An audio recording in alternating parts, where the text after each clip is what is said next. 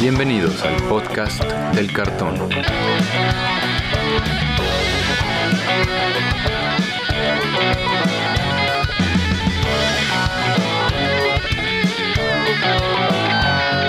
Arrancamos. ¿Qué tal amigos? Bienvenidos nuevamente al podcast del cartón, el podcast donde platicamos sobre todo lo que tiene que ver con el juego Magic the Gathering. Yo soy Andrés Rojas, también conocido como Chad, y me acompaña mi coanfitrión Antonio Teddy. Brian, como saben que, como si, si bien saben de este programa, es medio adicto a los pre-release, entonces nos debe de acompañar en un rato, pero tenemos un invitado. Pero antes, Teddy, ¿cómo estás? Hola, ¿qué tal, Chad, audiencia? Esperemos que vayan no tarde en llegar. Eh, Muy emocionados por tener un invitado muy especial el día de hoy. Es correcto, mi buen Teddy, y es que tenemos con nosotros desde Estados Unidos, desde Brooklyn, al tío Pablo. ¿Cómo te encuentras esta tarde, Pablo? Muy bien, muchas gracias y muchas gracias por la invitación. Siempre es un gusto estar aquí con ustedes de nuevo. Eh, me gusta mucho es- estar haciendo estas colaboraciones con el podcast de Cartón. Y creo que lástima que Brian no pudo estar acá, pero, pero me alegra mucho finalmente poder conversar en, en vivo con, con Teddy y de nuevo contigo, Chad. No, igual un gustazo. Y digo, tú, tú desencadenaste todas estas colaboraciones, has, has estado muy activo y qué bueno. Yo creo que es un algo muy admirable, todas estas colaboraciones que has estado haciendo, como conjuntándonos como comunidad latina, y eso me encanta, la verdad. Sí, pues mira, te digo que yo cuando, cuando empecé eh, mi canal de YouTube, que fue mi proyecto inicial, eh, luego metí a Instagram, y eh, mi intención era crear comunidad y también darle visibilidad a, a- a, pues a, a miembros de esa comunidad. Y, y la verdad es que siento que hasta hace poco no, no lo estaba haciendo mucho, pero desde que empezaron estas colaboraciones, definitivamente sí, sí, sí he sentido más esa, esa sensación de estar en comunidad. Sí, ¿verdad? Eso es bueno que, que es lo que nos trae este juego más que nada, comunidad, el gathering, a pesar de que estemos en países diferentes, como en este caso, digo, de todas maneras sentimos esta comunidad creciendo, ¿no? Eh, tenemos un tema que tenemos que hablar, son los, las cartas de la nueva expansión de March of the Machine, que de hecho, como comentamos, está saliendo este fin de semana. Entonces tenemos por ahí algunas opiniones. De hecho, queríamos las opiniones de Brian. Ojalá llegue el señor. Pero antes de entrar a eso, queremos saber un poco más acerca de el tío Pablo y queremos saber más que nada cómo surge tu, tu historia en el Magic. Bueno, em, pues a mí siempre, siempre me gustaron los juegos de fantasía. De, de- desde muy pequeño, pues eh, crecí con, con Zelda, con Final Fantasy, Uf, claro. en, en los, en los días de 8 bits, ¿no? Y aquí eh, dando, dando un poco mi, eh, confesando mi edad. Bueno, que ya hay puedes empezar. Lo bueno de esas sagas es que puedes empezar desde A Link to the Past o Final Fantasy VII y como que a tu edad se respeta un poquito. Ya si dices, Sí, pero yo sí empecé con Final Fantasy 1. ¿ves? ¿Ves? Entonces sí, sí hay como que demostramos la edad. Pues la cosa es que, eh, sí, entonces eh, cuando, cuando me encontré con Magic, inevitablemente, pues me, me jaló mucho el arte en particular. Recuerdo que eh, vi las cartas, no tenía ni idea qué, qué hacían, pero, pero me dio muchísima curiosidad. Eh, lo que yo vi fueron eh, estas cartas oversized que estaban en, en una vitrina. Y luego resultó que unos amigos de mi hermana jugaban Magic y fueron ellos quienes me enseñaron a jugar. Oh. Y, y entonces eh, yo empecé a jugar en, en ya a finales del 99 y luego en el 2000 ya empecé a comprar mis propias cartas en los días de máscaras de Mercadia. Ah, no, pues Eh, clásico. Sí, y, y estuve jugando más o menos como hasta el 2005. Luego vendí la mayor parte de mi colección y, y me tomé un, un- un tiempo de descanso. Y luego, eh, como en el 2009, 2010, volví a retomar. Y luego en el 2013, cuando me vine a vivir aquí a los Estados Unidos, pues mejoró mi acceso mucho a, a- a las cartas y, y también empecé a jugar muchísimo Commander. Y desde entonces, eh, pues he estado muy metido en Magic los últimos 10 años. Buenísimo. Oye, y ahorita que lo comentas, digo, tú estás, como que aparte tienes estas dos, dos caras, ¿no? De la comunidad de Magic, la comunidad latina de tu originario, eres originario de Guatemala, y Sí. la cara de Magic en Estados Unidos, ¿no? ¿Y cómo la podrías como comparar o comentar acerca de estas dos visiones? Pues yo siento que jugar Magic en Latinoamérica es muy diferente a jugar Magic aquí. Pues no puedo hablar de la experiencia en los Estados Unidos en general, porque también Nueva York es, es, es un lugar bastante diferente socialmente. Pero, por ejemplo, una cosa que me gusta más de la comunidad latina es que en Latinoamérica es mucho más común jugar con tus amigos. Así que Ah, todos se juntan en la casa de alguien y, y hay comida y hay cervezas y todos se la pasan bien. Y es así como una cosa, como una fiesta, ¿no? claro. Aquí la gente juega en la tienda y se conocen en la tienda y rara vez hacen así como eh, más reuniones de, ese- de esa manera más casuales. Jugar Ah, Magic caray. es jugar Magic y así. Em, algo que sí me gusta, que, que creo que es muy bueno de cómo veo la comunidad aquí en, en Brooklyn, es que sí veo que es una comunidad pues muchísimo más diversa. Siento que en, en Latinoamérica vas a la tienda y es como tal vez 95 o hasta veces hasta 100% hombres y Sí. todos más o menos como entre digamos 25 y 45 años, ¿no? En cambio, aquí vas a las tiendas y, y, pues hay de todo, ¿no? Así es todo tipo de personas, toda edad. eh, y, y sí, es como la, la gente está como más cómoda con eso.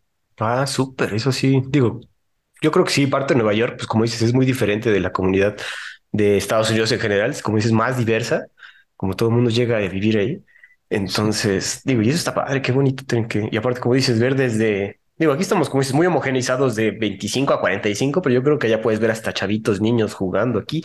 sí, chavitos, también viejitos, ¿no? Exacto, bueno, sin denostarnos a nosotros. Si mal no recuerdo, igual corrígeme si me equivoco, eh, John Finkel y Mike Flores son de la comunidad de ahí de, de Brooklyn. Eh, ellos empezaron a jugar ahí en, en Brooklyn. Creo que sí, pero no estoy seguro.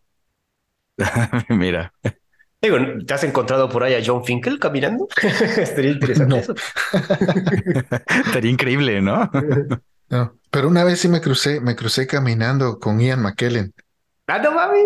Órale. Eso sí está más como, ahí interesante. va Magneto y Gandalf. Gandalf. O Gandalf, o los La- dos, ¿no? La emoción, güey. Qué chingón. Qué bueno, mi Pablo. ¿Algo más que tengas que comentar, Teddy, por favor? No, no, ahorita que estaban platicando de Nueva York, o sea, me, me acordé que de allá son este Mike Flores y John Finkel y, que- y que específicamente creo que empezaron en Brooklyn.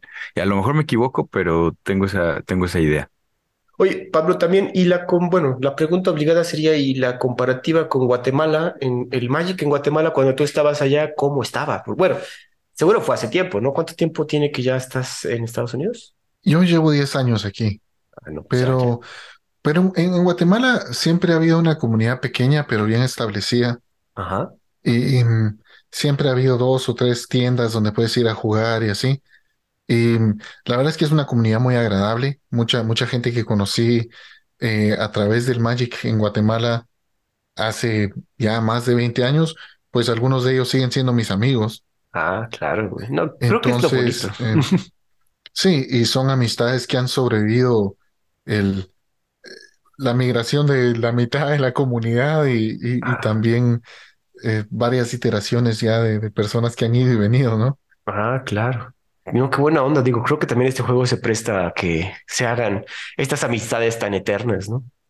Sí, creo que es la Sí, parte sí. bonita del, del Magic, ¿no? Este, muchos amigos igual que ustedes, ¿no? Empecé, este, hace tiempo y conservo amigos, ¿no? Este, un, un amigo muy querido, Juan, el Apache, este, ahora vive en otro, en otro estado de la ciudad y nos escribe y nos manda comentarios, ya nos escucha y todo. Hasta nos hace demanda. Saludos al Apache. Sí, nos hace demandas. Oye, Pablo, y bueno, ahorita que ya empezaste como nosotros a crear contenido, ¿cómo, cómo, cuál fue lo que te llevó a, a- a crear contenido? Aparte de lo que comentaste de la comunidad, como que el hecho de compartir ideas, compartir tus decks, ¿qué, qué, qué fue lo que te motivó? Pues em, yo eh, lo que principalmente me motivó es que durante el tiempo que estuvimos con la pandemia, así que, que no podíamos salir de casa, me puse a, a buscar mucho contenido de Magic, eh, me puse a mejorar mis mazos, a, a tratar de, de armar más. Y, y lo que me di cuenta es que no había mucho contenido en español, especialmente en Latinoamérica. Por, en España hay más. Eh, y lo que me, y entonces empecé, empecé a crear contenido. Primero estaba haciendo Ujú. eh, pero eh, lo que pasó fue que en- eh, hice un, un, deck de, de Taigam Ajá. y en la primera parte del, en la introducción del video, puse la historia de la vida de Taigam Ah, en las dos líneas de tiempo de, de, ¿cómo se llama ese plano de los dragones? Tarkir. Arkir. Y, y, y luego lo que me di cuenta es que como el 80% de la gente que estaba viendo ese video solo miraba esos primeros 10 minutos y la gente me empezó a pedir más tipo de, más contenido de ese tipo. Entonces empecé a hacer más videos relacionados a la historia de Magic y, y eso terminó convirtiéndose en, en la parte más grande del canal. Ah, interesante. Y como parte de eso empecé un proyecto bastante ambicioso que va en pañales, pero ya hay varios episodios en línea de explicar todas las sagas de Magic. Ah. Las, eh, como están todas las cartas de sagas que salieron enteros y, y Ah, las mm, cartas, o sea, cada carta Sí, sí. explicarla. Ah, ok, ok, no, pues sí está cabrón, güey, porque ya, ya tenemos varias. Sí, sí, actualmente hay como 90 sagas, si no me equivoco. Ajá. Eh, voy como por el episodio 5, Poco a pero, poco. pero ahí vamos, eventualmente las vamos a explicar todas. No digo, y la ventaja es que tienes material para seguir trabajando y motivación, ¿no? Entonces, pues digo, lo bueno es que ahí tienes todo un, un proyecto grande y seguro se va a desarrollar muy bien. Sí, eso espero. Ahí, vamos a seguir y, y- y siempre colaborando con ustedes. Ah, pues claro que sí, vamos a esta no es la primera. Bueno, de hecho, tú, tú pusiste la piedra y nosotros estamos construyendo sobre ella. Pero bueno, Teddy, ¿algo más que agregar antes de pasar a lo que queremos, bueno, a lo que queremos platicar, las cartitas? Un gustazo, Pablo. Bienvenido al podcast y que se repita más seguido. Muchísimas gracias, Teddy. Exacto. Pues bueno, amigos, antes de empezar, y es que casi siempre se me olvida antes de empezar estos episodios, lo bueno es que ahorita ya me recordó Teddy que tenemos playeritas. Acuérdense que tenemos playeritas nuevas. Ellas, esas las pueden adquirir a través de mensaje directo en nuestras redes sociales, tanto en Instagram, Facebook o Twitter. Tenemos tres modelos diferentes. O también si están aquí en la ciudad de Puebla, pueden ir a Dragon's Gate en el centro, ubicado en el centro aquí de Puebla, un lugar muy bonito que te pueden pasar por ahí, pasarse a jugar un rato ahí con nuestros amigos de Dragon's Gate, comprar su playerita, comprarles cartitas y también tomar, no sé, una cervecita, tomar una echarse una hamburguesa y pasarla muy bien. Un saludo a Dragon's Gate Puebla. Ahora sí, pasando a las cartitas, amigos. Porque pues, hemos hablado de unas cuantas que nos han estado, eh, han estado presentando. Ya hablamos de algunos pretores, incluso de Elspeth, de Gren. Pero Pablo, bueno, le pedí a Pablo que nos escogiera varias de qué hablar. Nosotros tenemos ya saben unas cuantas, pero queremos iniciar con las que escogió Pablo. ¿Qué- ¿De qué carta quieres platicarnos, Pablo? Ok, eh, yo eh, principalmente estuve viendo las cartas comunes e infrecuentes. Eh, también puse algunas raras por acá, pero creo que el- una, una carta de la que quiero hablar muy brevemente es eh, Corrupted Conviction o Convicción Corrompida, creo que se llama en español, eh, que este es funcionalmente una reimpresión de Village Rights. Es uno negro, sacrifica una criatura, puedes robar dos cartas. Entonces, eh, para mí Village Rights es una carta que yo juego muchísimo eh, porque, bueno, sacrificar una criatura es un costo bajo o muchas veces es una ventaja. Robar dos cartas por, por un maná es un efecto fenomenal. Eh, yo esta es una carta que voy a estar usando como una segunda copia de Village Rights en mis mazos. Muy bueno, sí, la Justamente cuando la vi, pensé en eso, ¿no? Que es una, es una reimpresión con un nombre diferente para Commander de Village Right, ¿no? Y para quienes no han visto, tiene esa imagen de Ahani cortándole la cabeza a Sheldred. Está muy bonita, la verdad, sí. Buena reimpresión. El hecho de que tenga otra, otra, otro nombre, como bien dice Teddy, sirve para meterlo a otros de, a tus decks de Commander. Pero aquí me surge la duda. Aquí, cuando mencionas luego, luego este que te gusta sacrificar. Pablo, ¿qué colores son los preferidos de los- tus, tus colores preferidos, perdón? Ufa, eh, pues no sé, mira, yo juego todos los colores, pero creo que tal vez lo que más juego es Golgari. Ajá. Eh, me gusta mucho eh, la cuestión de eh, sacrificar, jugar desde el cementerio. Ok. También me gusta mucho, filosóficamente me gusta, me gusta el gremio Golgari con esta idea de que de la muerte nace nueva vida y de esa vida hay más muerte, pues, es Interesante. el sí. ciclo de la vida. Entonces sí creo que eso es lo que, lo que más juego. Y bueno, lo preguntaba porque eso de que comentaste que te gusta sacrificar criaturas, entonces ya por ahí ma- más, o menos vamos viendo a- hacia dónde le tiran tus decks. Sí, hace poco también armé un Rakdos de sacrificio. ¿Eh? Exacto, buenísimo. Hablando de Rack 2, la segunda carta que pusiste creo que también es una reimpresión no con otro diferente. Grants Resolve es un sorcery que cuesta uno rojo, uno incoloro, exilia el tope 2 de tu librería y hasta el final de tu siguiente turno puedes jugar esas cartas. Ay, se fue, creo que es Reckless Impulse el que es, nos, creo que yo juego esa carta y no se me olvidó ahorita la impresión. Pero ¿qué nos puedes comentar acerca de esta, Pablo? Pues eh, al igual que, pues justo lo que mencionabas, ¿no? Que, que es otra, otra herramienta más que tenemos para robar cartas efectivamente. Esta es, esta lo que no me gusta es que es eh, conjuro. Entonces, los, eh, robar a velocidad instantánea siempre es bueno, pero la verdad es que dos por dos, o sea, dos cartas por dos de maná es, es un buen negocio en, en, cualquier situación. No sé qué piensas tú, Teddy. Es una carta muy interesante. La verdad es que a mí honestamente ya casi, casi no juego rojo. Es este de los colores que menos he estado jugando últimamente. Pero como bien dice, se me hace una buena carta. Eh, porque dos por dos es buen negocio. Y tiene esta cosa rara que, que últimamente tiene el rojo, que no es robar, sino que las exilias del tope y puedes jugar esas cartas hasta el final de tu turno, ¿no? Entonces sí, yo, yo veo aquí una tendencia, Pablo, porque también estoy viendo otra de las cartas por ahí abajo y se me hace muy raro que no juegues azul. O sea, ¿te gusta robar? ¿Te gusta robar en Magic y no juegas azul? No, sí juego azul, pero eh, esa es la, la, artillería pesada. Cuando saco el mazo azul, es ya. ok, ok. Así nos pasa. Digo, y como dicen, robar dos por dos sabemos que es muy poderoso y de hecho está baneado en ciertos formatos con. Voy a llorar por la, casa, la carta Expressive Iteration. Expressive, ajá. Y, ah, qué bueno, en, en, primer lugar banearon Faithless Looting, ¿no? Últimamente está esta tendencia, el rojo está haciendo cada vez más cosas y robar se ha vuelto una de ellas, ¿no? Mm, Banearon Faithless Looting. En, algunos, ajá, en moderno hace mucho tiempo. No, bueno, yo ni sabía. Sí, no, y lloramos, güey, lloramos muy feo. Sí. Pero era cuando yo también estaba... hubiera llorado, ahora quiero llorar, pero ya muy tarde. y es que fue cuando era la época de cuando salió el Arc Like Phoenix. ¿Te acuerdas ese, ese Ajá, sí, cartita? Sí. Ah, Entonces, sí, pues era muy rápido estar, porque con Manamorphos, pues estaba regresando ya el Fénix en turno 2 y incluso hasta dos Fénix estaban regresando en turno 2. La gente lloró, la gente baneó y ya no tenemos Faithless Looting en moderno. Sí, el infame Iset Phoenix. Exacto. Exactamente. Vamos a pasar, Teddy. No sé si quieres comentarnos una carta que de la cual hablar. Fíjate que a mí me gustó muchísimo y yo no lo había visto hasta que le di como tres vueltas al spoiler.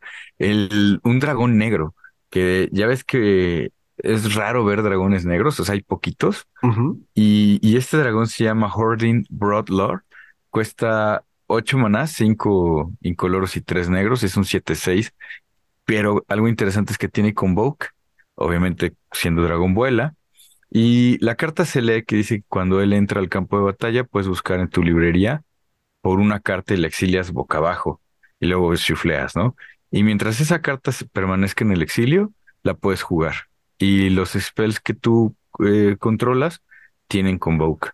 Entonces, este dragón tiene Convoke y cuando él entra, buscas una carta, o sea, es un tutor. La puede, mientras la carta está exiliada, la puedes jugar, lo cual está interesante porque no necesita él estar en, en juego. O sea, él entra, bu buscas tu cartita, lo matan y no pasa nada. Tu carta la puedes seguir jugando. Y los demás spells, él hace que tus demás spells tengan Convoke. No, pero Entonces, tus spells del exilio, ¿eh? Ah, tus, perdóname, tus spells del, del exilio tienen Convoke. Entonces eso está bien interesante, me, me, gustó mucho. No, le faltaba tramplear, pero a lo mejor ya era mucho. era pedir mucho, ¿no? 7-6, sí.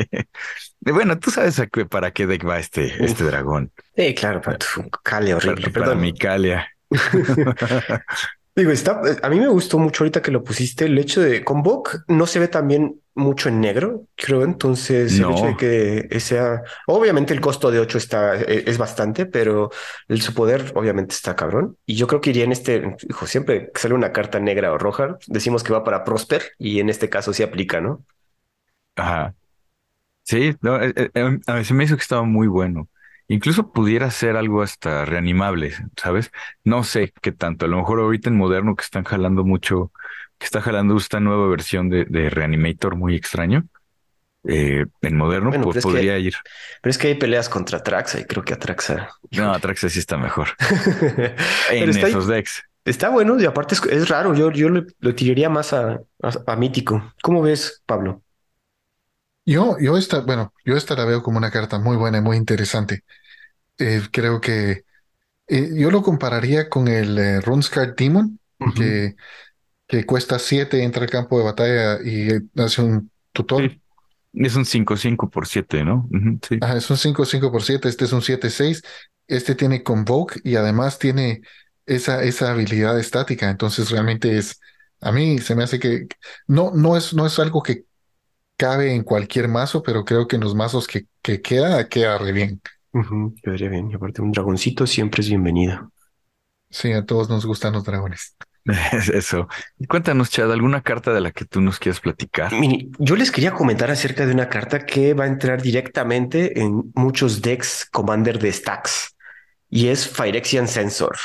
Cuesta uno blanco y dos incoloros, criatura Phyrexiana Wizard 3-3 y dice que cada jugador no puede castear más que un spell no pirexiano cada turno y las criaturas no pirexianas entran al juego giradas. Entonces, obviamente, si no estás jugando tribal pirexianos, que, que yo creo que con este set ya se puede jugar bastante un deck de pirexianos y de hecho ya debe existir, ya deben estarlo desarrollando, pero creo que esta pieza de stacks va a entrar, aunque no estés jugando este tipo de tribal. Pues digo, si bien bien sabemos que el mono blanco, si estás jugando en, en deck competitivos, pues lo que quiere hacer es detener a la gente y, y sabemos el poder de esta, ay, se me fue la que no te... La de Sworn Canonist. La canonista. La canonista, pues es algo parecido, cuesta uno más, obviamente, pero pues detiene tanto spells como criaturas que entren, ¿no? Está bien interesante porque también tiene un poquito como de Talia la, la Heretic Qatar. ¿no? La, la, la 3-3 por 3. Porque igual Talia hace que las, las tierras no básicas y las criaturas de tus oponentes entren tapeadas. Y en este caso, él aplica a todos, ¿no? El, sensor firexiano aplica para los dos o, los cuatro jugadores que estén jugando, que lo no firexiano entre tapeado. Entonces está interesante. Yo creo que sí es una pieza más para, para los deck stacks. Y está, está bueno. Y fíjense que, a ver, Pablo, ¿tiene alguna, algún comentario acerca del sensor? Solo pensando en, en los jugadores de Commander, como de Commander casual, que donde, donde por lo general es mal visto jugar stacks, creo que esta es una carta que yo sí no, no tendría ningún problema con que la gente la jugara, porque es, es que socialmente no, no, la, la gente prefiere que no se juegue stacks en Commander casual, ¿no? Pero, pero esta es una criatura 3-3, es- lo, lo puedes matar con un Lightning Bolt. Yo no me voy a enojar si veo esta, esta criatura en un juego de Commander casual. Digo, tú- yo te veo muy, muy buena onda. Yo sí lo veo. Yo creo que va a ser la segunda carta más odiada después de la Limbala y la otra comadre, que también es Stacks. Limbala y se me fue el otro nombre. Ay, ¿Drana? Ajá, Drana y Limbala, que también Drana y Limbala, ¿no? piezas de Stacks. Yo creo que esta. eh, ¿tú no juegas tanto con eh, CDH ni mesas altas, Pablo? A veces sí, sí juego, sí juego Commander fuerte, pero, pero juego más casual. Ah, correcto. Pero, pero tengo mazos de todos los niveles. No juego CDH porque Ujú. no tengo, no tengo suficientes cartas de ese calibre para armar un mazo eh, así serio de CDH.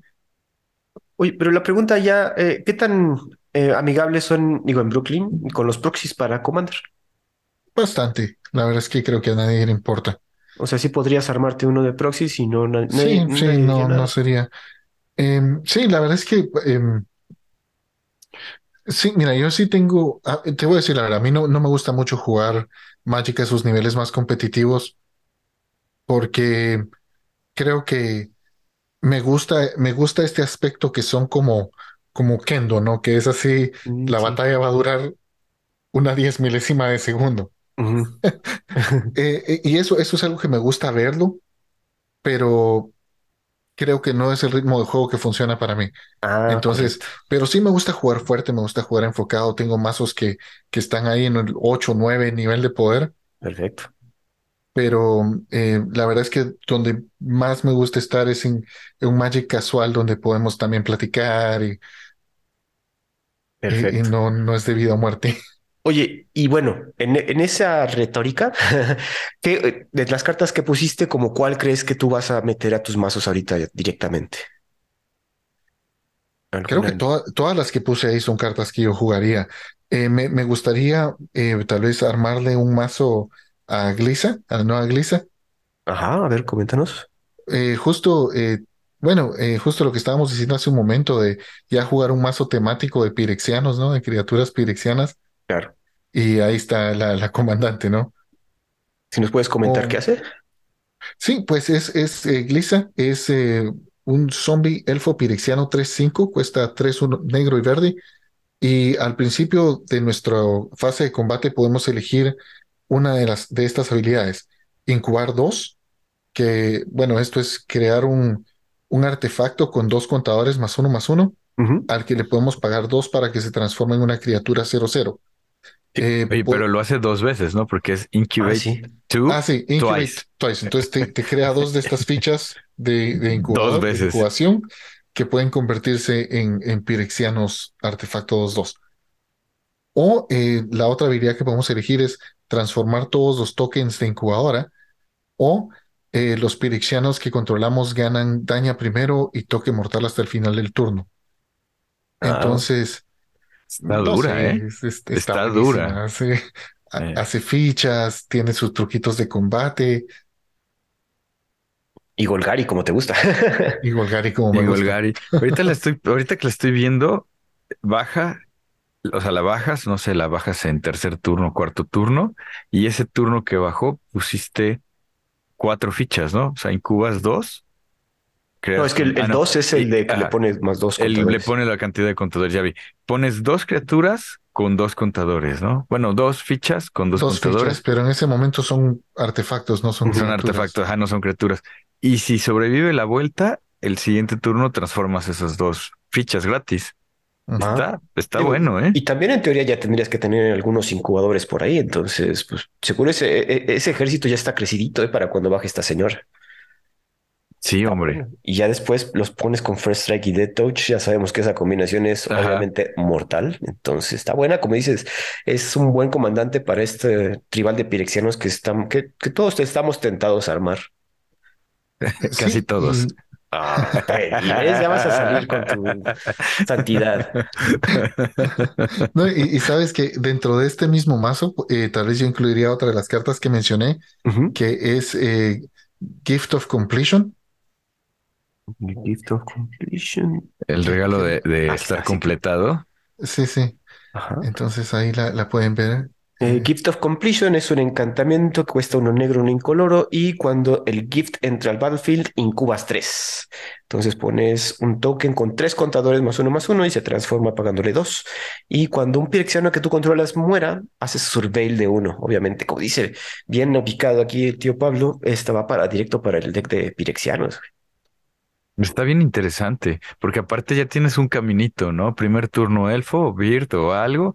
Segundo turno bajas tierra, bajas el Lotus Petal, bajas a Glissa, ¿no? O bajas a este el segundo turno y el tercer turno ya bajas a y- No, no, yo ya lo vi que, que juega duro, ¿eh? La- el tío Pablo. Está bueno, ¿eh? Está bueno. Está sí, interesante. sí, esto te llena el cementerio rapidísimo. Exacto, el surveil yo creo que es una de esas habilidades nuevas, bueno, relativamente nuevas, que ah, eh, digo, yo le he agarrado mucho amor con esta cartita, ya saben, la Dragon Red Channeler, no saben lo poderoso que es el surveil para esos decks. Y como dice tío Pablo, para estar haciendo cementerio, pues obviamente los Golgari lo que más quieren es tener cementerio.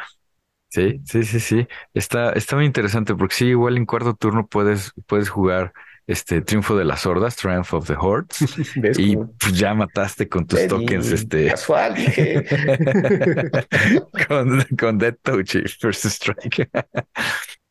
Eddie, ¿qué otra carta tienes para comentar? Mira, para jugar casual, a mí me encantó y pues desgraciadamente voy a tener que buscarla. Eh, Rankle and, and Torban, ¿no? ¿Y por qué la, tengo que buscar? Pues porque es un, es un enano, ¿no? Ya saben, como la gente, la audiencia sabrá, colecciono enanos y esta combinación está chistosa. La carta es una criatura legendaria que es Fairy Dwarf y cuesta 5 monedas, dos rojos, dos negros, uno incoloro y es un 3-4. Tiene Flying, o sea, es un enano volador, está, está muy padre. Tiene First Strike y tiene Haste, ¿no? Como muy, muy en negro y, y rojo, está interesante. Y dice que cuando Rankle and Torban hacen daño de combate a un jugador o a una batalla, eliges un número, ¿no? Eh, choose any number. Cada jugador crea un token de tesoro, cada jugador sacrifica una criatura y si una, eh, la otra opción es eh, si una fuente fuera a hacer daño a un jugador o a una batalla este turno, hace esa cantidad de daño más dos en su lugar. Entonces, bueno, pues muy, muy este Rankle y, Torban. Creo que ya le habíamos comentado esta carta, ya para comentar otra vez. Eh, pues muy, como dices, muy del flavor. Yo estoy medio decidido en cuanto a estas cartas de, de acompañamiento, que bueno, que tiene a dos personajes legendarios. No sé qué opinión tengas tú, Pablo, que estás más metido en el lore. ¿Te gustaron este tipo de cartas? Eh, pues me, me parecen eh, muy entretenidas. Creo que están bien para... Eh, no, dentro del lore creo que, que solo es la, la idea de que estas dos parejas disparejas se unen para, para confrontarse a Pirexiano, pero lo cual... pero, pero creo que a, mí lo que, lo que se me hace estas cartas es como aquellas cartas que tenían la mecánica de partner with. Ah, claro. Es como lo mismo, pero con una sola carta y, creo que eso lo mejora. Ah, ciertamente, sí. No lo había, no lo había pensado así, pero sí tienes razón. O sea, como si, como si Tarran y Ranky tuvieran partner with y ya nada más en una cartita para que no tengas que estar casteando los dos. Sí, porque yo creo que lo bonito de los, eh, de, los, de los comandantes con camarada es poder tener todas las combinaciones, ¿no? Entonces esos que solo eran un camarada específico, solo era la desventaja de tener que tener a los dos en el campo de batalla al mismo tiempo. Ajá. Entonces se me, se me hace una solución bonita. Bonita y como dices, dentro del lore está interesante. en este caso con Torbran y Rankle, las tres habilidades están buenas, yo creo que sí. Pero tú, Teddy, ¿lo ves nada más como para colección o te interesa jugarlo? No, honestamente lo veo como colección, ah, aunque en los colores están padres, ¿no? Negro rojo se me hace que es un, se me hace un comandante interesante. No se me ocurre otro comandante en negro rojo. O sea, como para hacer solamente negro rojo. Hay, hay vampiros, ¿no? Pero, pero los vampiros buenos están en Mardú. Entonces, este solamente para tener dos colores se me hace que está interesante, está bueno. Y aquí como nota al margen, yo creo que tienes razón. Yo no he encontrado un, comandante Rakdos que, que, se me antoje y, he estado buscando, ¿eh? Traté de armar Judith, Scorch Diva, pero no me gustó tanto. Sí, a mí tampoco. Difícil en Rakdos. Entonces, a mí, este, me este Ajá, perdón, Pablo, adelante. No, no, termina, termina. O sea que pensando en que este, este comandante es Rakdos, pero es neutral, o sea, no está clavado en una sola mecánica.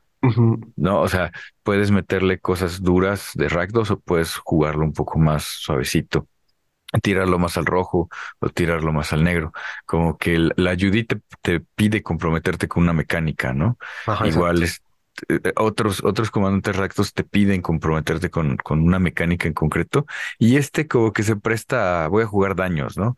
O voy a jugar a hacer tesoros o voy a jugar a, a sacrificar criaturas, ¿no? Yo pensé que, que Pablo iba a decir, oye, sí, me encantó porque sacrifica criaturas. no, sí me gusta, pero... pero algo nos ibas a comentar acerca de Rakdos, Pablo. Ah, sí, bueno, dos cosas. Primero que em, algo que me gusta muchísimo acerca de esta carta es el arte. Porque es una carta Ractos y de hecho, si se dan cuenta, el, el, el arte de la carta usa solamente dos colores, rojo y negro. Sí, cierto. y no sé si has visto la, la versión alternativa del arte. No, no la he visto. no, está increíble. las dos versiones me encantaron, pero como dices, esta está muy interesante porque solamente usa colores, ah, tiene un poquito de blanco, ¿no? Pero solamente para dar ahí contraste, pero sí, sí, mayormente es, es negro y... Ahí no está. Y rojo. Sí, realmente impresionante. Em, Digo, ahí se ve que se lo comentan al artista, ¿no? De, oigan, necesitamos que se vea así. Sí, probablemente. Es esta, mira, también está bien bonita. Oh, está buenísimo. Está increíble la versión, este... Ah, es Omar Ryan, sí. Y ahorita, ya que estamos viendo esto, este, estos artes alternativos que tienen estas cartas de leyendas.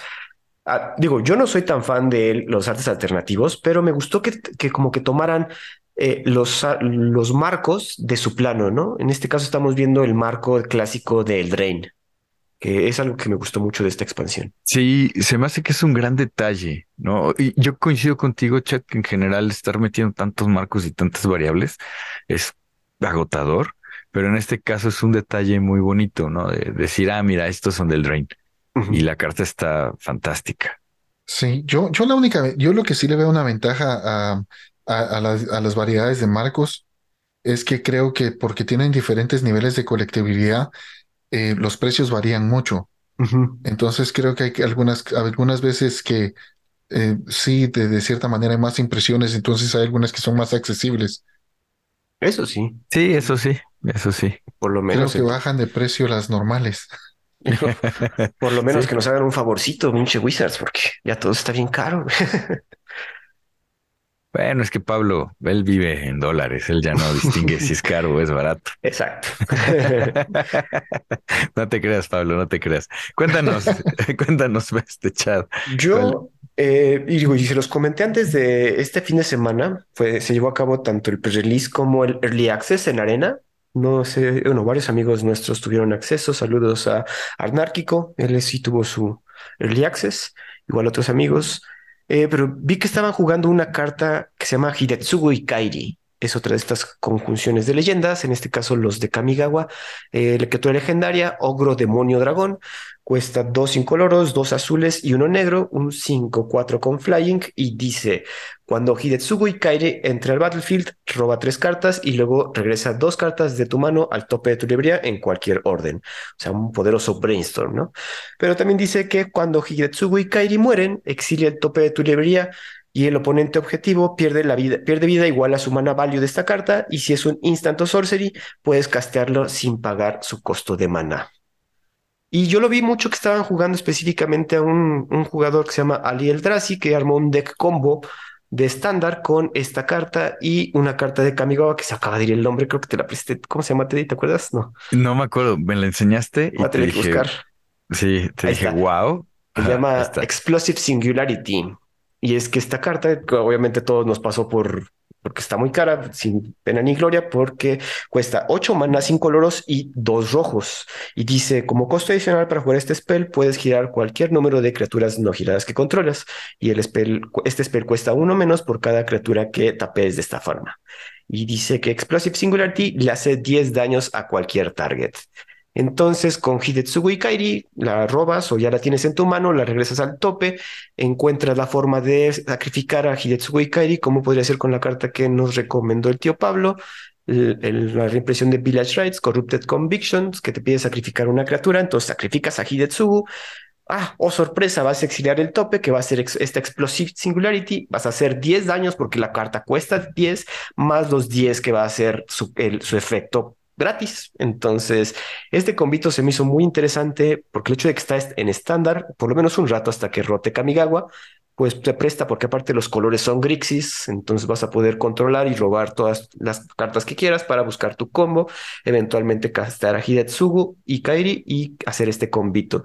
Cuando estaba viendo a este señor Ali Eldrazi jugar, hubo un momento donde estuvo a uno de vida y robó el combo y ganó con un oponente que ya tenía todo y un board impresionante, no se dio por vencido este señor y le salió. Entonces se me hizo muy interesante este combito, no sé qué tan explotable sea ya ah, en el momento competitivo, tenemos varios decks en estándar, pero pues se me hizo interesante. Sí, está muy interesante porque bueno, obviamente te iba a gustar porque hace brainstorm. O sea, ya sabemos que, te iba a gustar porque hace brainstorm. Pero lo que sí está interesante, como dices, jugando en Grixis, llevas azul. Entonces puedes, en teoría, defender tu, defender tu combo. Y con estas dos impresiones de Village Rights y de la que nos comentó el tío Pablo, este, pues ahí tienes un sack outlet, ¿no? Y tienes ahí la manera de, de resolver el, el juego. Está interesante, está padre. Sí, está muy poderoso este, este Hidetsugi Kairi. La verdad es que no lo había visto, pero sí, ya, ya están moviéndose los engranajes pensando en todas las cosas sucias que se pueden hacer con él. Exacto. digo, y lo bueno es que la gente que, digo, este Ali Eldrazi es muy conocido por hacer brews nuevos, entonces no sé si fue él el que descubrió el combo, pero me, sorprendió mucho al momento de verlo. Y como dices, yo no, ni había visto bien a Hidetsugo y Kairi, ya que lo dije, Kairi combo, qué raro, Ya que empiezo a leer la carta, dije, ah, cabrón, pues sí, tiene, está muy buena la idea, güey. Sí, con un Vampiric Tutor puedes hacer muchísimas cosas. Pablo, ¿qué otra carta nos quieres comentar que, esté buena? Vamos a ver, pues eh, la, eh, Rona, Rona, la nueva versión de Rona me gustó mucho. Eh, es una carta de, las que se transforman de doble lado. Y el Rona es, es una maga humana 1-3 por uno y un azul eh, que siempre que juegas un hechizo legendario lo puede, la puedes enderezar y si la giras puedes robar una carta y descartar una carta. Y luego se, se puede transformar, pero vamos a llegar a esa parte después. Creo que eh, dentro de mazos que, a las que les importan las leyendas, por ejemplo si, si tenemos un Yoshimaru o, o, o Sisai, eh, creo que Rona es, es una carta poderosísima. Creo que es, poder hacer este looting repetitivo claro. Eh, es muy bueno y está en azul, entonces azul siempre tiene maneras de copiar hechizos y, y, cosas así, entonces creo que es una carta que nos va a facilitar robar muchísimas cartas o, o tener mucha selección de cartas. Y luego si le pagamos 5 y un mana negro pirexiano, se transforma en una 5-5 que arrolla, a que siempre que recibe daño, eh, el, el, el, quien controla ese daño o la persona que causó ese daño eh, exilia una carta al azar de su mano y, y, luego si es una tierra la podemos poner en juego bajo nuestro control. O eh, si es una si es cualquier otra cosa pues la, podemos eh, podemos lanzar el hechizo sin pagar su costo. Ah, entonces está poderosísimo no pero creo que es, es una me gustan los dos lados pero pero el lado que más me, me parece muy poderoso es la, la parte de enfrente Sí, 100%. Digo, y ahorita que lo comentas, yo lo veo mucho, digo, y no tanto en Dex, eh, yo veo más como en pionero con Mox Ambar, el único Mox que tenemos disponible, que es legendario. Entonces, si hay alguna forma de estar desgirando o blinkeando tu, tu Mox para estar desgirando a Rona y estar robando y descartando cartitas, se puede prestar para que entren varios decks como, ¿no? Pero creo que tienes que castear, ¿no? Porque dice, whenever you cast a ah, legendary spell. O, o, que regrese a tu mano, más bien. Ajá, más bien como que algo que te regrese al Mox y que lo, ya sabemos el truco de los Cheerios, ¿no? De los de costo cero, que lo puedas estar subiendo y bajando y entonces estar robando y destapeándola, robando y destapeando. Digo, está interesante. está bueno. Tal vez en el set con, con Roga, el, el, el Cobalt que cuesta cero. Ándale. También. Te lo estás rebotando a la mano y jugándolo. Exacto. Digo, estamos aquí ya ideando cosas que, que van a hacer que tus turnos duren como media hora, pero es lo que crean estas cartitas, porque aparte cuesta dos manás, entonces muy fácil de castear y como dice Pablo, yo, yo, yo le pondría más atención a la parte de enfrente que a la parte de atrás. Que la parte de atrás es como un bonus, pero no, no, no lo veo, no veo viéndolo tanto juego. Me gustó el flavor que dice Obliterator, ¿no? Es Rona tolera un Obliterator y como que todos los Obliterator tienen esto, ¿no? Que si les haces daño, el oponente, el controlador del daño, tiene que hacer algo que le va a perjudicar, ¿no? Pierde vida, sacrifica permanentes. En este caso, les remueves carta de la mano al azar. Y eso se me hizo que estaba muy rudo porque es al azar. Y o, yo gano una tierra o puedo jugar el hechizo, ¿no? Sin pagar su coste de mana. Y tener un 5-5 trample está, está bueno. Aquí, aquí la pregunta que les quería hacer al, al panel es cómo ven estas criaturas que se transforman con maná pirexiano y otro, y otro costo, ¿no? Adelante, Pablo. Eh, pues yo creo que en, en, términos de como flavor me, me gustaron, así la, la idea de, de, ver cómo criaturas de diferentes planos se ven transformadas por los pirexianos. Eh, así que desde, desde la perspectiva así como de, de darle sazón al juego, pues me encantan. Eh, la mayoría no las veo muy jugables, creo que son caras para lo que hacen, pero me gusta Rona, me gusta Ayara. es lo eh, que otro que estoy viendo. Sí, creo que mucha gente está entusiasmada por Helio, pero realmente no, no me he puesto a pensar en qué hacer con él. Pero no sé, Teddy, ¿tú qué piensas? Coincido contigo, Pablo, en cuestión de flavor, el pensar que son completados, ¿no? Este, y aparte te dan el maná firexiano para que pagues tus vidas y, y lo puedas transformar, ¿no? De hecho, el flavor de Rona completada es eh, por fin, ¿no? Este, fui completada, ¿no? Eh, está muy padre. Eh, como tú, creo que el costo es muy alto, el, son costos altos para transformar. Y mm, yo, es que yo no soy Team eh, Phyrexia, yo soy del otro lado, ¿no? Entonces, como que a mí no, no, no me encantan No que, encanta. que, que, que se anden completando cosas, ¿no? Y güey, también veo que hay muchas cartas comunes. Estoy buscando otra de las comunes que se transforman. Por ejemplo, aquí hay una uncommon que le tienes que... Es que los costos sí son altos. Son, aquí son cuatro incoloros y uno y un, y un pirexiano. Dice, para convertirse en un tres tres volador que cuando atacas sacrificas otra criatura y gana... Híjole, no sé. Eh, digo, para eso sería bueno que Brian llegara y nos comentara si estas se juegan en... Yo creo que son más para limitados. Yo creo que limitados sí serían Ajá. hasta cierta manera hasta unas bombitas escondidas que, que, que ahí tienes mm, como que una, por ejemplo, aquí Ordin, ¿qué dice? Order, de, Order of the Mirror, una dos uno que se cuesta uno azul, uno incoloro, y le pagas uno blanco y tres incoloros y se transforma en otra criatura que es un tres tres que es, es que está en, en, en italiano. Cuando En orden italiano, ordine de la Armanta di Alabastro. Exacto. Cuando lo transformas, se convierte en una criatura que cuando es bloqueada, la criatura que lo bloquea obtiene menos uno, menos uno. Ah, bueno, no, no es tan buena. Pensé que estaba mejor. Pero, Pero otra pero vez, sí, co- creo que sí, la idea que tienes es, eh, coincido contigo, ¿no? Que estas cartas eh, se podrían jugar más en limitado. Eh, la abres y en, en primeros turnos tienes un 2-1 por dos manás y ya juntaste tu maná y lo conviertes y ya tienes eh, un 3-3, ¿no? Que tiene otra habilidad. Entonces está, está interesante porque te permite ir creciendo tu, tu board, ¿no? Hacia, hacia adelante. La que nos habías comentado, Ayara, tenemos Ayara Widow of the Realm, su parte de enfrente cuesta dos negros, una incoloro, criatura legendaria noble elfo 3-3, que la giras, te pide sacrificar otra criatura o artefacto y Ayara hace X daño a, target opponent o batalla y tú ganas X vida, donde X es el mana value del permanente sacrificado. Otra vez hay que pagarle cinco incoloros y un mana pirexianor rojo para transformarla en una 4-4 que es Pirexian Elf Noble, Ayara Furnace Queen, está padre el nombre. Al principio del combate en tu turno, regresa hasta un target artifact o creature desde el graveyard al battlefield. Gana haste y se debe exiliar al final de tu turno. Esta, por ejemplo, me- se me hace muy interesante, incluso como comandante. ¿eh? Sí, sí. Yo, yo esta la veo como, como una buena comandante para un mazo de reanimación, algo como un que combine tal vez como un sneak attack con reanimación. Ah, También, y Eh, también puedes jugar con los, con los goblins que te permiten estar sacrificando artefactos y regresando artefactos, ¿no? a los el, Welders. el, soldador y el otro, ¿no? El, el welder y el, el otro. Sí, y tenemos otro comandante, Rakdos, fíjate. Ajá, exacto, sería Rakdos. Otro, otro que no habíamos pensado, ¿no? Y que, y que este está también temático, pero padre, interesante. Sí, Sí, sí me gustó. ¿Saben qué? Es que como dicen, Rakdos está muy encasillado en sacrificio. Como que no hay tanta Sí. variedad o tanto abanico de, de, de, de flavor. Yo, yo encuentro.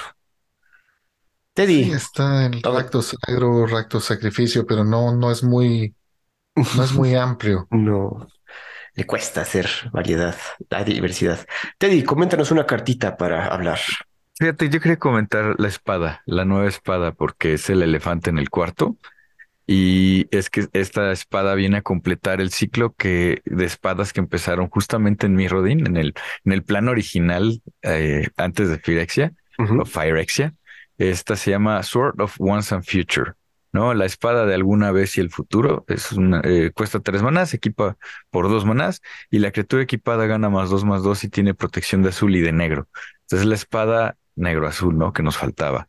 Y cuando la criatura equipada hace daño de combate a un jugador, hace surveil de 2 y luego puedes castear un instant o sorcery de coste 2 o menos de tu cementerio sin pagar el coste de mana. Y si ese, si ese spell fuera a ser puesto en el cementerio, se va exiliado. No, esta nueva mecánica que, que Wizards está implementando que es como, es, es una especie de flashback, ¿no? Le, da flashback sin pagar el coste de maná. Está, se me hizo que está padre. Y lo que más me gusta es el, el que se cierra este ciclo de, de espadas originales de Mirrodin. Pablo, cuéntanos, ¿tú eres fan de los equipos? Sí, me gustan, me gustan. Y me gustan las espadas. eh, creo que me- también, igual que Teddy, me encanta que después de 20 años casi finalmente se cerró el ciclo de las espadas. Sí, cierto, 20 años, güey. Sí, Eh, un buen de años. ¿Cómo la ves? sí, pues me, me gusta, me gusta el efecto. Yo creo que esta es una carta que va a haber juego en todos los formatos donde es legal porque todas sus habilidades están buenas. Y, y esto es algo que le gusta a la gente, ¿no? Como hay mucha gente que le gustan hacer mazos específicamente de espadas. Entonces creo que es algo que le va a gustar a casi todos los jugadores. Sí, o sea, ya, ya sabes, el atascado que tiene las 10 espadas en su mazo de Commander. Exa- Exacto. Está, Yo- está padre. A mí me gustó el Surveil. O sea, como ya comenté hace rato, soy fan de la habilidad de Surveil. Sin embargo, tengo un problema con que solo sea Mana Value 2. Y, y si no tienes, y si no tienes Mana Value 2 o menos, esta espada, pa- a mi punto de vista, pierde mucho poder. El hecho de que puedas castear ese spell sin, caste- sin pagar su costo, pues está bien, pero de todas maneras cuesta dos o menos, ¿no? Entonces, no creo que vaya a hacer tanto efecto. Si por otro lado hubiera dicho un spell en tu graveyard gana flashback, híjole, eso hubiera sido la mejor espada para mí. Bueno, hubiera estado muy roto. Sí, como hubiera estado muy roto. Sí. Ah, ¿Sabes? Es que yo no le veo problema que cueste dos o menos, porque tienes una infinidad de instant sorceries de costo dos o menos. Y digo, tú lo sabes porque juegas Delver. ¿Cuántos spells de Delver? O sea, puedes jugar, eh, puedes jugar Brainstorm, puedes Pero- jugar. eh, sí, Pero sí, o sea, Esto no me va a hacer ganar el juego. Nature's Lore. en- en- en- o sea, puedes jugar Vampiric Tutor otra vez. Otra vez. Puedes jugar este Demonic Tutor, puedes jugar, hay muchísimos Source to Closures. Ahorita Go que for the throat. Go for o sea, Pero los, ver, los spells más eficientes, ¿no? De, de todo el Magic. o sea, ahí va la pregunta para ustedes dos. Eh, eh, entre las últimas dos eh, espadas que nos presentaron, tanto la rojos, rojo verde como esta, ¿cuál es mejor? Esta. Bueno, yo La creo. rojo verde es la que, la que blinkea. No, la que eh, exilias el tope 2 de tu de tu librería y puedes jugarlo y, puedes poner una tierra extra. Puedes poner una tierra extra del turno. ¿Es ¿De cuál es? De... Es, es justamente Sí, del, del es anterior. ¿no? Steel, Ujú. creo. Ajá, justamente. E- esa mera. Sí, según yo creo que sí es, es de Phyrexia o, o Will Be One, ¿no? Pero fíjense que a mí me gusta más esta, la rojo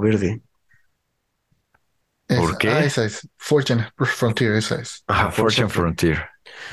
Se exilias el tope 2 y puedes jugar esas dos. O sea, ya es que ya te- esta ya te está rampeando de las dos cartas que Durísimo, vas a ¿eh? exiliar, Ajá. puede ser una de esas la tierra que vas a poder jugar extra, ¿no? Entonces, ah, digo, yo cuando la, la primera vez que hicimos el review de Phyrexia no le vi tanto, pero ahorita que ya la vi en juego, me ha sorprendido cómo, cómo, cómo hace el hit de esas dos cartas, casi siempre es una tierra.